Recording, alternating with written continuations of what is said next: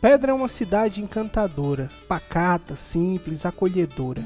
Mas quando se ouve candidatura, a cidade muda de postura. Começa o alvoroço, o povo logo pega o gosto, amigos se tornam rivais, famílias com intrigas sem iguais. Os fogos são a anunciação, as cores mostram a opção, chantagem aposta provocação, a música atiça a confusão.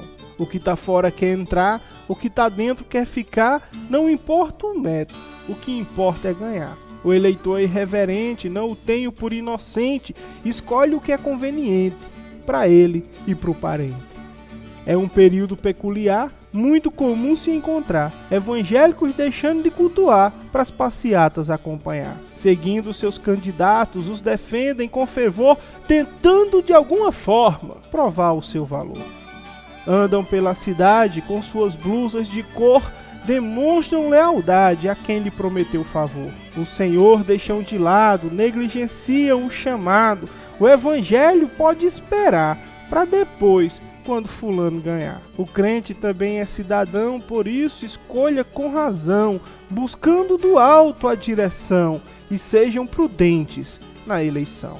Olhando para nossa igreja, te convido a refletir se tal envolvimento já nos fez progredir.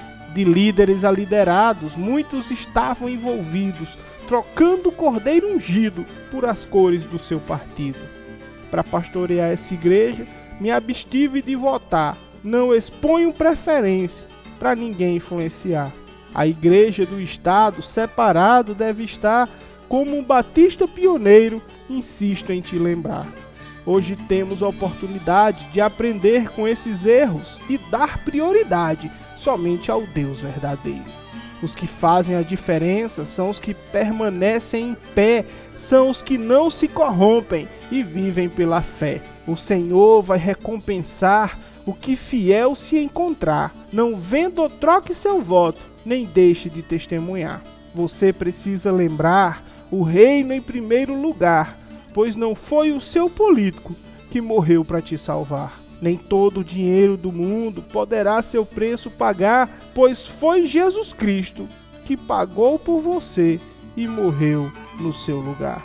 Oro para que nossa cidade seja governada com integridade por homens e mulheres de verdade que cumpram seu mandato com integridade. Se o que falei faz sentido, escute o meu pedido. Primeiro, Jesus Cristo depois as cores do seu partido.